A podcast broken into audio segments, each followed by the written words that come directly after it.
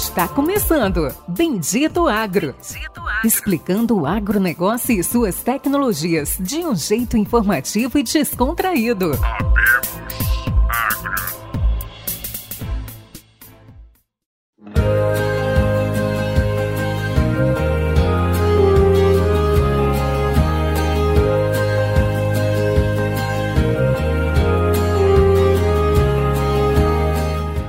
Todos os nossos amigos e ouvintes. Está começando agora mais um episódio do Bendito Agro, o seu podcast de conhecimento do agro do Brasil e do mundo.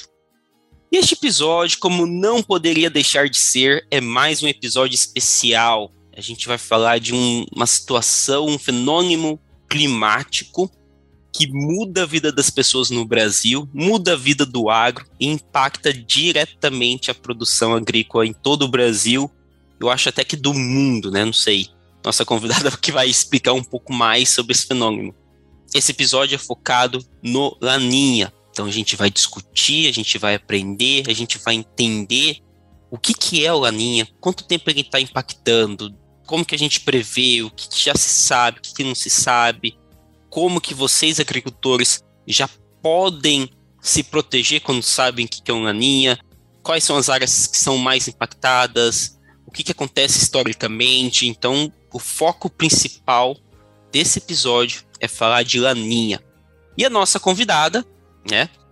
Vocês já conhecem, ela está fazendo um programa especial semanal, onde ela passa um pouco das informações meteorológicas, do que está acontecendo em todo o país, de forma rápida, em 10 minutos.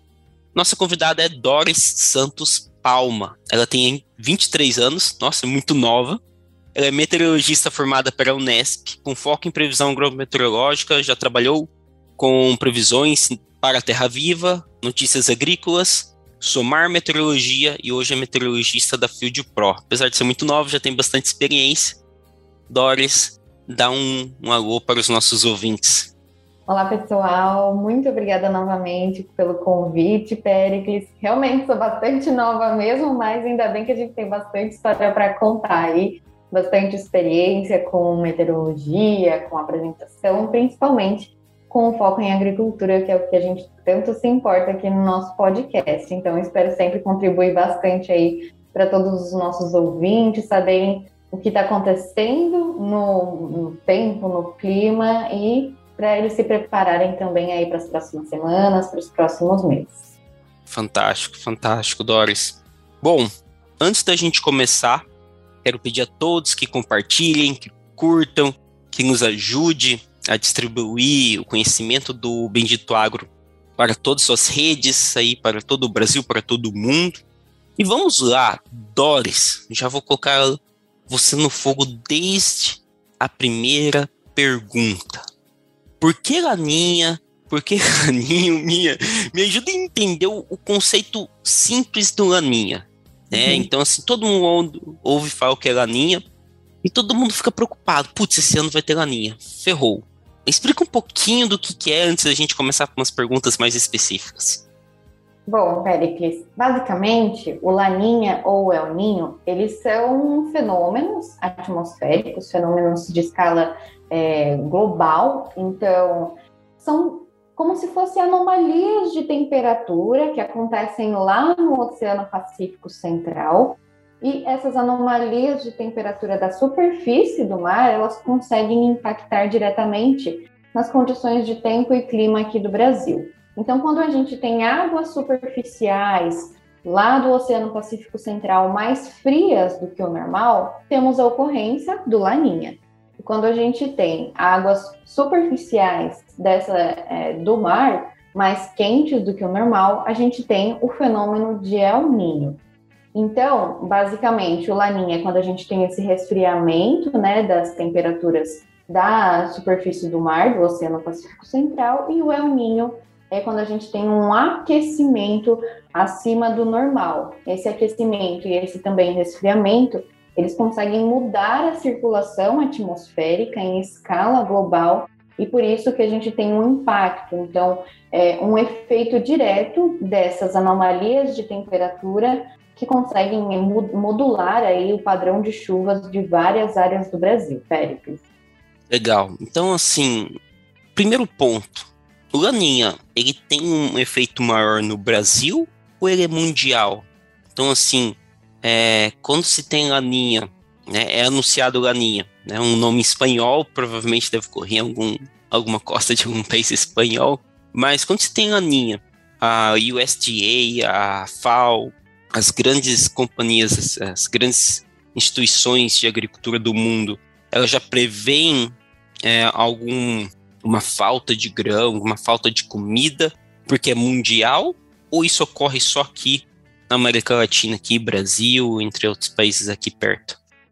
É um fenômeno que ele consegue impactar aí é, grande parte do mundo. Claro, algumas áreas não, mas a maioria é, dos países, várias regiões do planeta, eles sofrem esses efeitos, tanto pelo excesso de chuva quanto pela falta de chuva em determinada região. Então, isso varia muito aí é, de região para região, de país para país. Mas, de forma geral, sim, o Laninho ou o El Ninho, eles conseguem impactar aí o clima, as condições de tempo e clima em escala global, não só aqui no Brasil.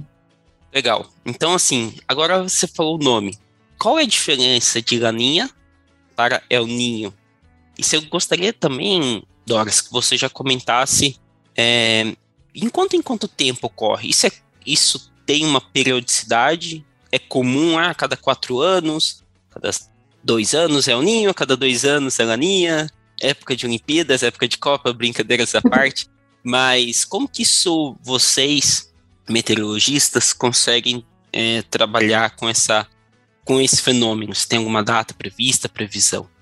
Bom, a diferença entre os dois é justamente essa anomalia de temperatura. Lembrando que a anomalia é como se fosse um desvio em relação à média. Então, uma anomalia positiva da temperatura da superfície do mar está associada com eventos de El Ninho. E uma anomalia negativa da temperatura da superfície do mar, lembrando que lá do Pacífico é, Central está associada com eventos de Laninha. Então, temos aí uma distinção desses dois fenômenos e que acontece, não tem uma periodicidade muito certa. Então, ele pode acontecer em qualquer época do ano, por exemplo, em qualquer ano. Então, a gente não tem é, um padrão bem definido. Olha, acontece a cada um ano, acontece a cada dois anos.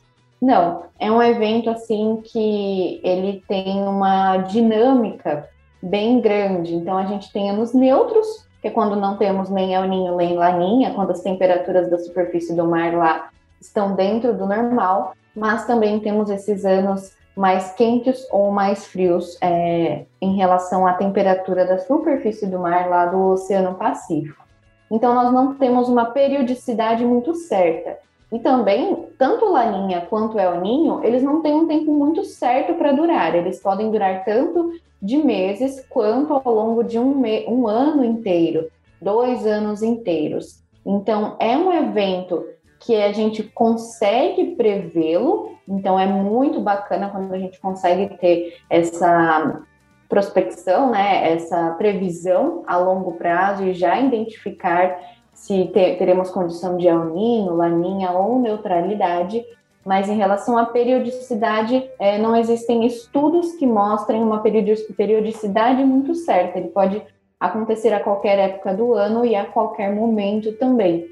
Até mesmo um evento de El Ninho seguido por um evento de Laninha, dois eventos seguidos aí acontecendo quase é, com poucos meses de diferença. Então é um fator assim que a previsibilidade hoje ela é muito boa, mas é um, é um sistema bem dinâmico, pode acontecer a qualquer época do ano, Péricles.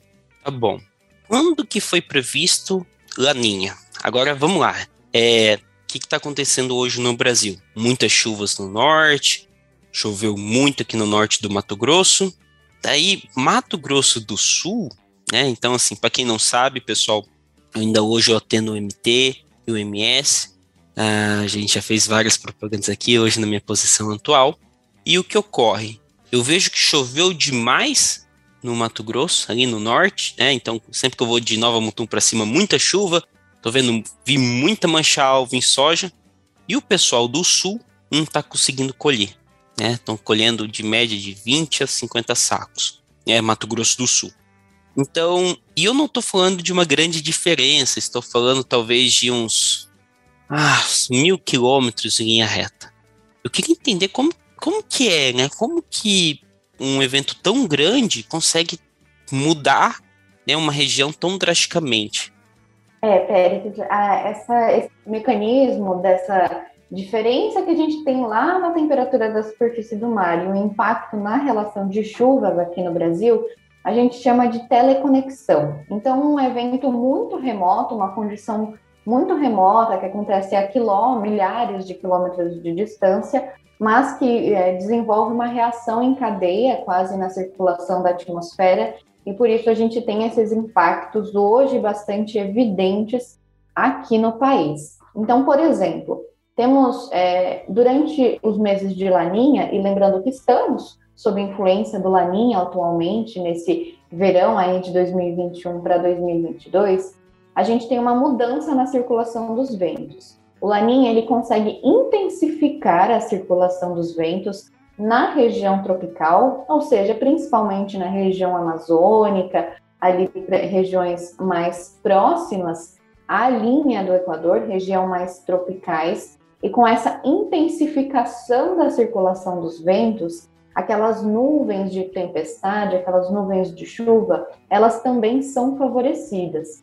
Então, por isso que nos eventos de laninha, a tendência é de muitas vezes chuvas acima da média na região amazônica e até mesmo em áreas da região nordeste do Brasil, por conta da intensificação dessa circulação tropical, que normalmente já traz chuvas nessa época do ano, mas o Laninha consegue contribuir ainda mais para que essas nuvens carregadas se formem entre a região norte e nordeste do Brasil e também na faixa norte da região centro-oeste, como é o caso da região norte de Mato Grosso. No entanto, essa circulação que o Laninha influencia se concentra mais nessa região. Para a região sul do Brasil, por exemplo, a gente tem um padrão muitas vezes de falta de chuva durante eventos de laninha, justamente porque toda aquela energia disponível na atmosfera para que as nuvens se formam e para que a chuva caia fica concentrada em áreas mais ao norte e nordeste, também algumas áreas da região centro-oeste. Então, aquelas regiões mais ao sul, como é o caso do Rio Grande do Sul, Paraná, Santa Catarina e até mesmo algumas áreas do Mato Grosso do Sul, elas sofrem com essa diminuição da chuva durante eventos de laninha, por exemplo. E o padrão, ele é completamente contrário durante eventos de El Ninho o El Ninho ele desloca essa circulação é, atmosférica que favorece as chuvas na região norte e nordeste. Então, é, o El Ninho ele desloca essa chuva, ele leva a chuva embora quase, né, devido a esse deslocamento da circulação dos ventos, e aí as chuvas elas conseguem ser mais abundantes na região centro-sul do país durante os eventos de El Ninho. Hoje estamos sob laninha, a gente vê até a chuva acontecendo na região sul, mas é uma chuva bem irregular, mal distribuída. Os acumulados, eles não são elevados em uma grande área. Então, o laninha, ele não significa ausência total de chuva, mas sim que os acumulados, eles vão ficar abaixo da média na região sul do Brasil, também em algumas áreas do Mato Grosso do Sul, e em áreas mais ao norte a tendência é de sempre chuvas acima da média. E lembrando também que o Laninha, ele tem os seus impactos bem mais evidentes, ou seja, o Laninha ele é bem mais expressivo em relação a essa mudança do padrão de circulação durante a primavera e também nos meses de verão, mas principalmente em novembro. Em novembro, se a gente tem um El Ninho ou um Laninha, os impactos eles são bem evidentes, a chuva ela se comporta bem dentro do esperado para aquele padrão, Péricles.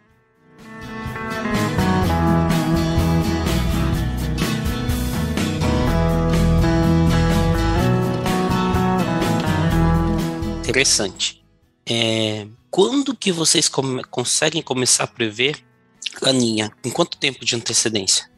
Olha, Péricles, é, em até cerca de seis meses, até mesmo seis a nove meses, a gente consegue já ter uma boa ideia do que vai acontecer aí no futuro. Então, a gente teve, a gente tem um gráfico bem, bem tradicional que utilizamos bastante, que é um gráfico do CPC, que é o Climate Prediction Center.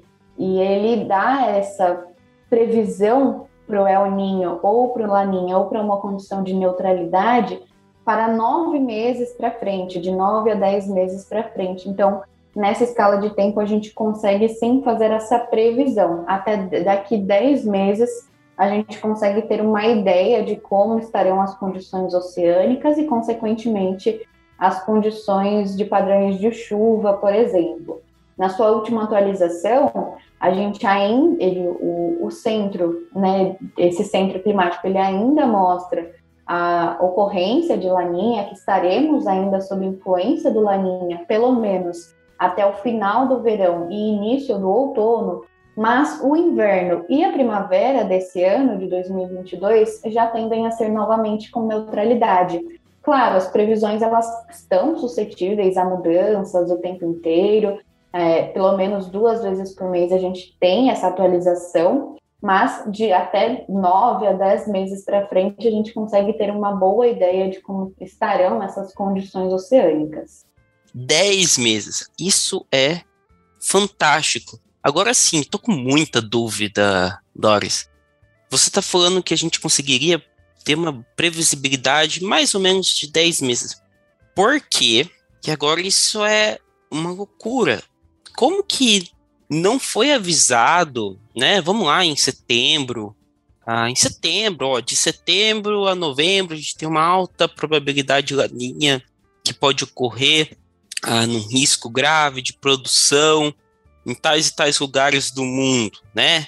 Por que, que isso não foi avisado? Por que, que, por que, que o produtor do Paraná e do Mato Grosso do Sul e Rio Grande do Sul, que sofreram muito, essas três regiões, por que eles não tiveram uma consultoria que avisasse eles, porque assim, eu aposto que todos eles acompanham sempre as, as previsões climáticas. E assim, deu um bug aqui na minha cabeça. eu não estou conseguindo entender como que se pode ter uma previsão de 10 de 10 meses. Eu acho que se você está falando de estou falando agora só de dois meses, né? Algo que você consiga de setembro para entender o que vai acontecer em novembro ou dezembro. Por que, que não tem um sistema internacional, um sistema da América, para avisar, né, para guiar esses produtores a fazer a coisa certa. Eu tô, tô perdido. Realmente, Péricles, é super pertinente essa colocação que você mostrou agora. É, os produtores, eles sempre devem procurar uma consultoria adequada na hora da previsão climática, porque realmente é uma previsão que a gente, que ela está suscetível a mudanças, então ela realmente pode mudar, né, a qualquer momento, de duas a três vezes por mês, mas a gente já consegue ter uma, uma boa percepção do que será é, pelos próximos três ou quatro meses com uma boa previsibilidade. Acima de três a quatro meses, a previsão já não fica tão assertiva. É sempre ideal a gente esperar que é, o evento se aproxime mais de acontecer para bater o martelo ou não do que será o Laninha ou o El Niño. Mas é, algum, já alguma, alguns centros, algumas empresas, eles vinham alertando sobre essas condições de laninha que a gente ia enfrentar no final da primavera do ano passado e no início do verão. Mas realmente, hoje no Brasil, eu sinto falta de um órgão nacional que avise realmente com mais é, assertividade, com mais precisão e também que imponha né, a sua marca, a sua presença na hora de falar sobre El Ninho ou Laninha.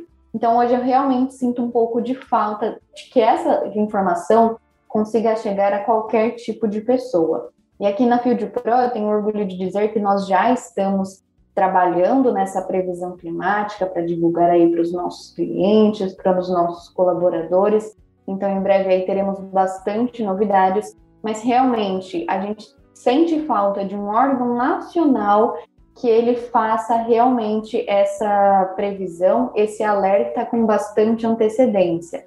mas hoje, por exemplo, a gente consegue ver que estaremos sobre laninha pelo menos até o começo do outono, mas os modelos já indicam uma certa neutralidade para o inverno.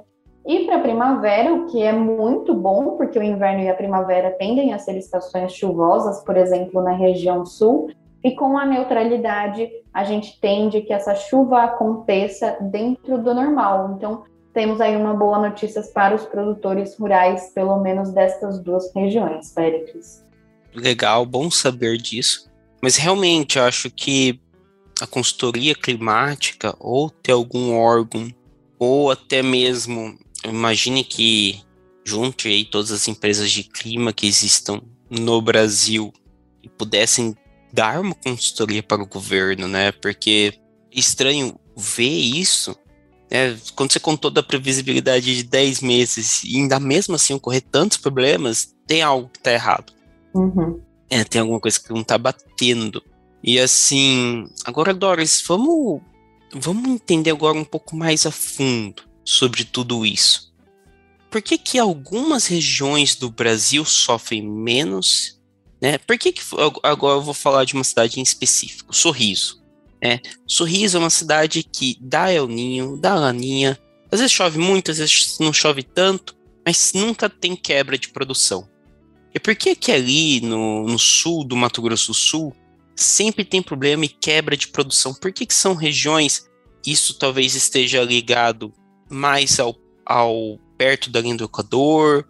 Como que funciona essa modalidade climática? Quanto mais longe é aquela zona, né? Uma zona temperada, pior fica.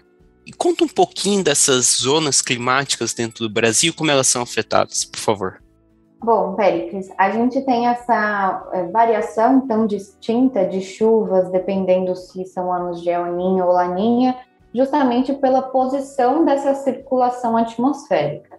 É, vou, ser, vou ser um pouquinho mais técnica agora para explicar isso para vocês, como é que funciona essa mudança no padrão de chuvas. Então, nós temos uma grande célula de circulação dos ventos que ela se chama célula de Walker. Então, é uma célula que ela é, é de grande escala, é uma célula de vento, de circulação de ventos bem extensa, e ela consegue aí, modular o padrão de chuvas durante todo o ano aqui no Brasil. Durante os eventos de laninha, por exemplo, essa célula de Walker ela fica mais intensa, então ela ganha força, ganha intensidade, e por isso que na região norte, que é onde está posicionada o encontro, encontro dessa, de duas células de Walker, as chuvas elas são bastante favorecidas, por exemplo. Já nos anos é, de laninha, temos então essas chuvas acima da média na região norte e também em algumas áreas da região nordeste do Brasil. Os acumulados normalmente são bem elevados, como a gente vem observando, especialmente na região amazônica nesses últimos meses. Mas, por outro lado, na região sul, a gente tem a inibição dessa chuva, justamente porque o ramo dessas células de circulação geral do vento, elas inibem a formação daquelas chuvas mais intensas, aquelas chuvas mais intermitentes e volumosas, que são as ideais para a agricultura, por exemplo.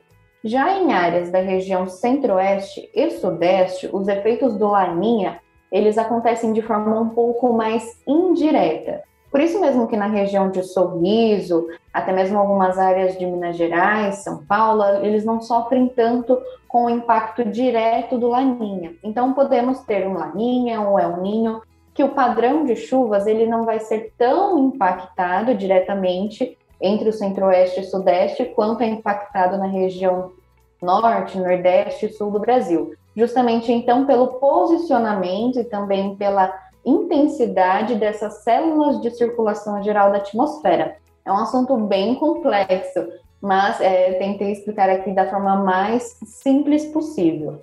Mas mesmo que esse impacto ele não seja direto, o laninha ele está associado, por exemplo, com é, ele pode estar associado. Existe uma hipótese que o laninha esteja, esteja associado a eventos mais significativos de granizo, por exemplo, é, entre a região sudeste e centro-oeste do país. Então, mesmo que ele não impacte de forma geral as chuvas, não impacte di diretamente o padrão de chuvas, ele pode sim impactar na ocorrência de granizo, então eventos de granizo que se tornam um pouco mais frequentes em épocas de laninha.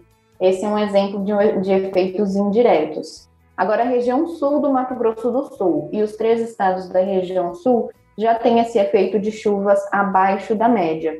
Então, é mais ou menos isso. A circulação geral está ligada a gente tem toda uma conexão dos ventos, da temperatura da superfície do mar, da chuva na atmosfera, que eles atuam em grande escala e conseguem alterar esse regime de chuvas, Péricles. Bom, isso foi uma resposta bem técnica.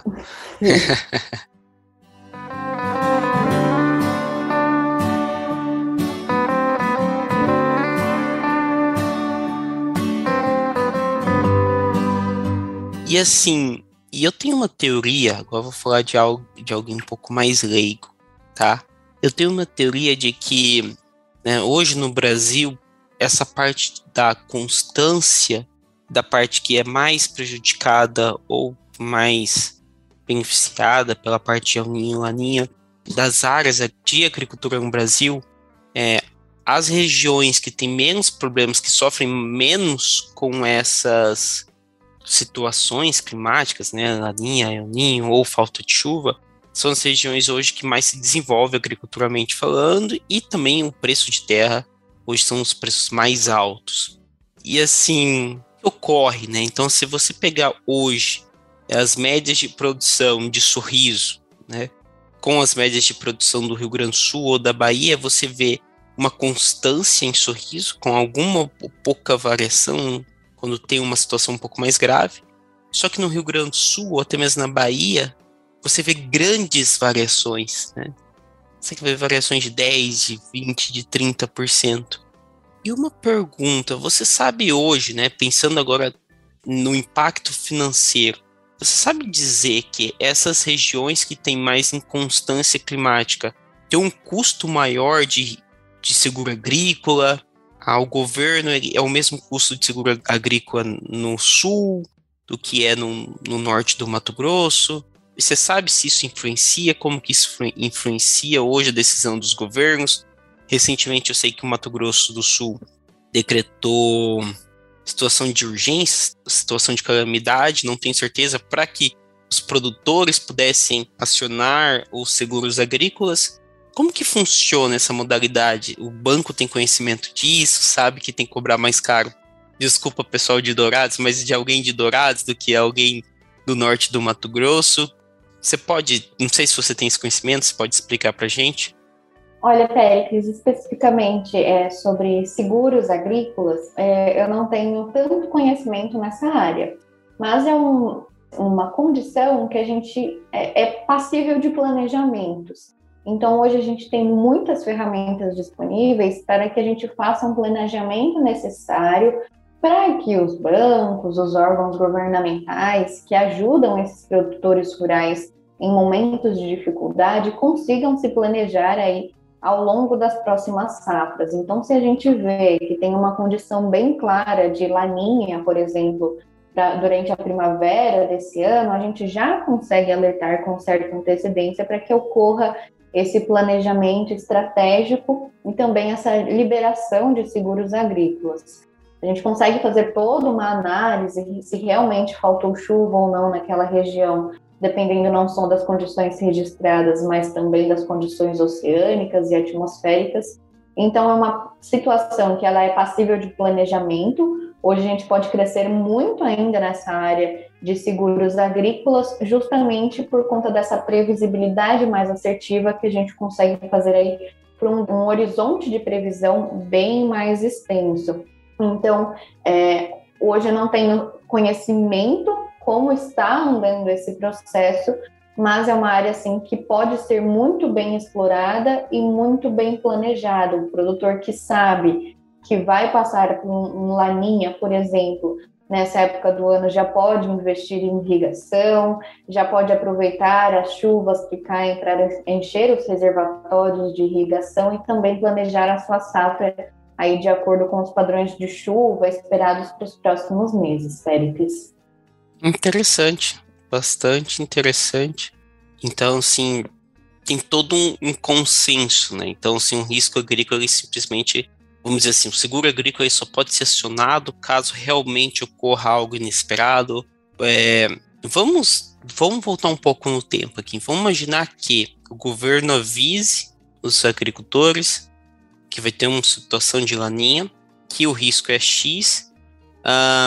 Caso, né, você tenha todo esse conhecimento, essa previsibilidade, você consiga mudar um pouco o sistema agrícola, também é, vai ficar um pouco mais difícil para o produtor acionar o risco agrícola. Acho que tem muita coisa acontecendo, né? Eu acho que eu lembro quando eu morei nos Estados Unidos e quando eu trabalhei no IMEA, eu sempre lia os relatórios do USDA. E assim, o que ocorria é que no meio da safra, no começo da safra, que o USDA já, já tinha previsto alguma situação crítica de clima lá, eles já começavam a discutir com os bancos e com o governo qual seria ali o, o custo é, de seguro agrícola, o que, que eles iam poder, qual que é o preço mínimo. Então, assim, sempre teve ali um preparo do governo muito grande quanto à previsibilidade de clima. A gente ainda provavelmente vai ter que chegar nesse mesmo nível aqui no Brasil. E uma pensando nisso também, eu acho que agora comentei um pouco do USDA, que é o. Acho que é a, é a Conab dos Estados Unidos, nem eu sei que se a Conab é, parecido, se é parecido ou não, mas seria um. Acho que é o principal órgão americano de agricultura uh, que tem lá. Uma pergunta: hoje, né, a laninha, ela influencia também na agricultura americana? Ou ela é algo, é uma situação mais isolada aqui do, da, para baixo da linha do Equador? Não, ela também influencia na, a, na agricultura americana. Como eu disse, o impacto do Laninha e do El Ninho, ele é global. Então, várias regiões do planeta, eles sofrem é, com diferentes efeitos aí do El, do El Ninho e também da Laninha.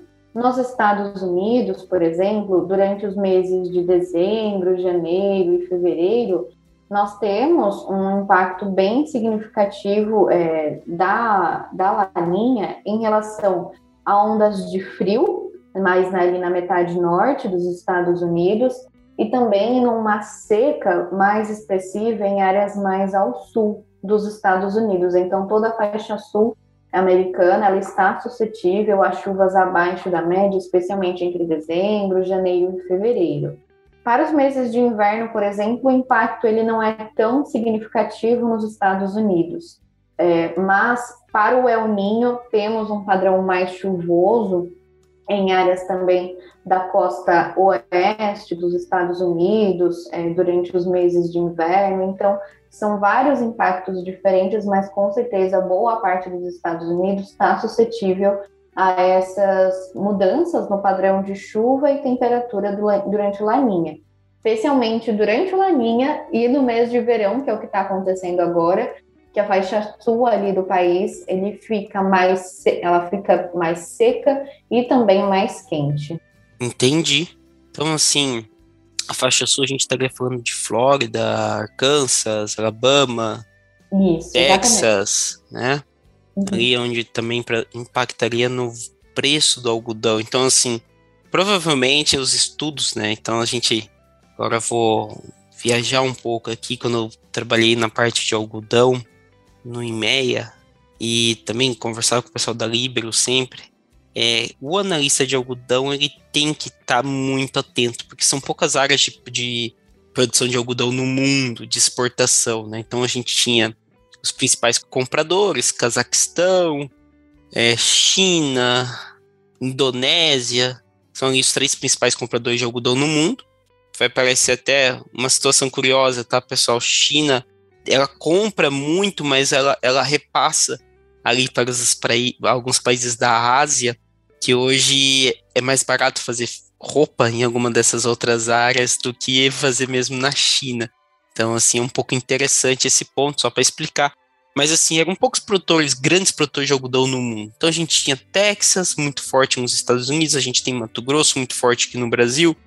Temos uma área também considerável na Bahia. E, assim, o produtor de algodão, o, o cara do algodão, o, cara, o consultor, ele sempre via, putz, é, uma situação dessa climática pode impactar muito, né? Se impactou o Texas, você impactou, sei lá, 10% do algodão do mundo. Então, o preço vai mudar. Se vai impactar o Mato Grosso, também vai mudar, porque é 10% da produção também. Então, assim, é, que a gente está falando dos poucos lugares que o algodão, né, Estados Unidos e Brasil, ele é, é 100% mecânico, né? Em outros países como Egito é, é manual ainda, né? Então, colhido na mão. Então, era um ponto bem interessante. Fica mais fácil avaliar, pensando se você está avaliando milho, soja, preço de cada commodity. Mas é isso, Doris. Eu acho que a gente está começando, está chegando à reta final. Uh, não sei se eu esqueci de perguntar alguma coisa para você.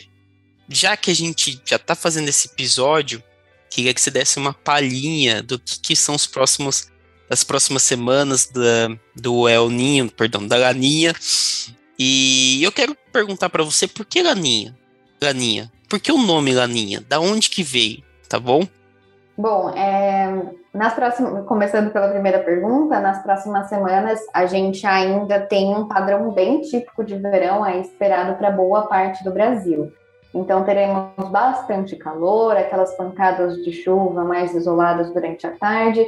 Não temos assim grandes destaques em relação à previsão do tempo, mas a gente já é, ressalta que ao, ao, longo da virada do mês de janeiro para o mês de fevereiro, então nos últimos dias do mês de janeiro para, para os primeiros dias do mês de fevereiro, teremos bastante chuva na região sul do Brasil.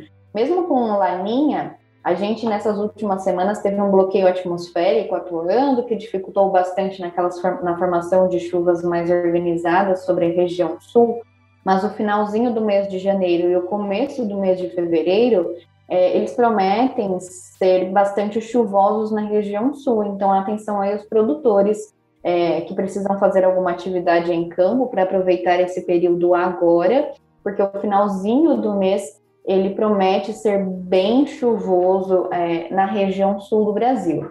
Nas demais áreas, a gente não vai ter um padrão muito diferente do que a gente já vem observando. Então, teremos bastante sol, calor e aqueles temporais que acontecem de forma isolada, principalmente no final da tarde. Mas é bom é que essa chuva ela não vai ser duradoura. A gente ter, ainda teremos um período de sol bem evidente ao longo do dia e a chuva mais concentrada em poucas horas do final da tarde.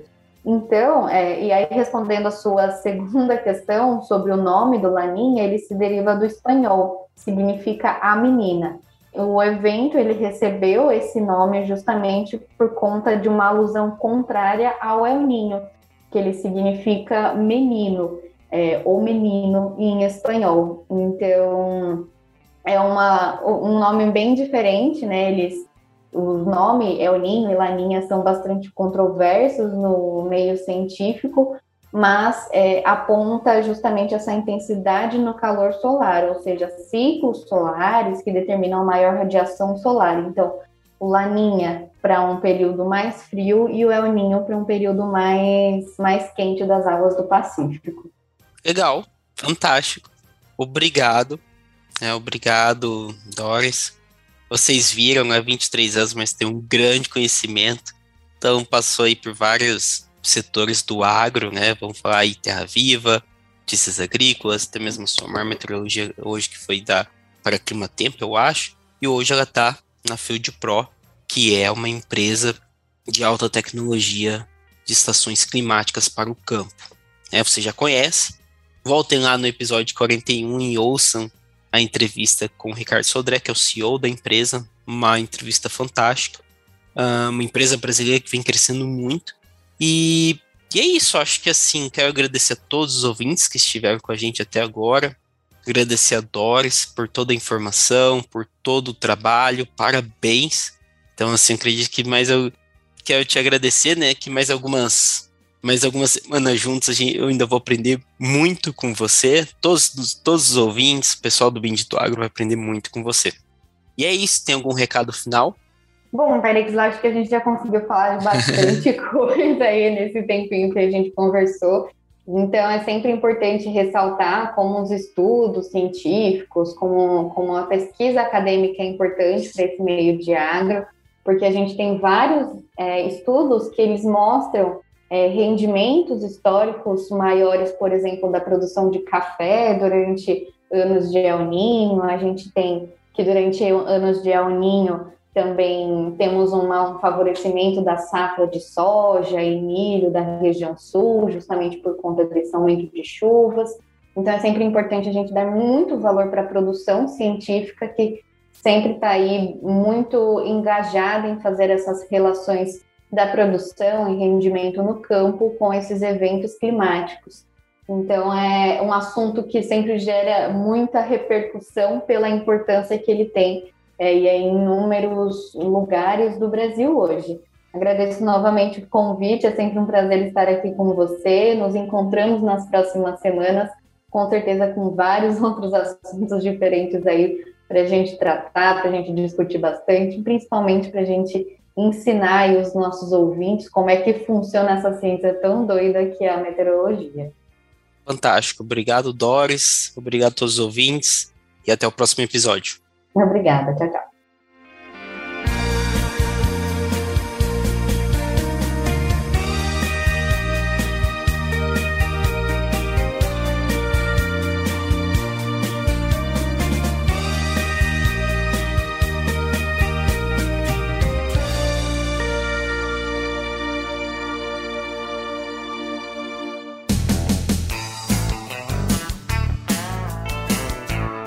Você ouviu Bendito Agro. Acompanhe o nosso programa nos principais aplicativos de podcasts e fique por dentro das tecnologias envolvendo o agronegócio.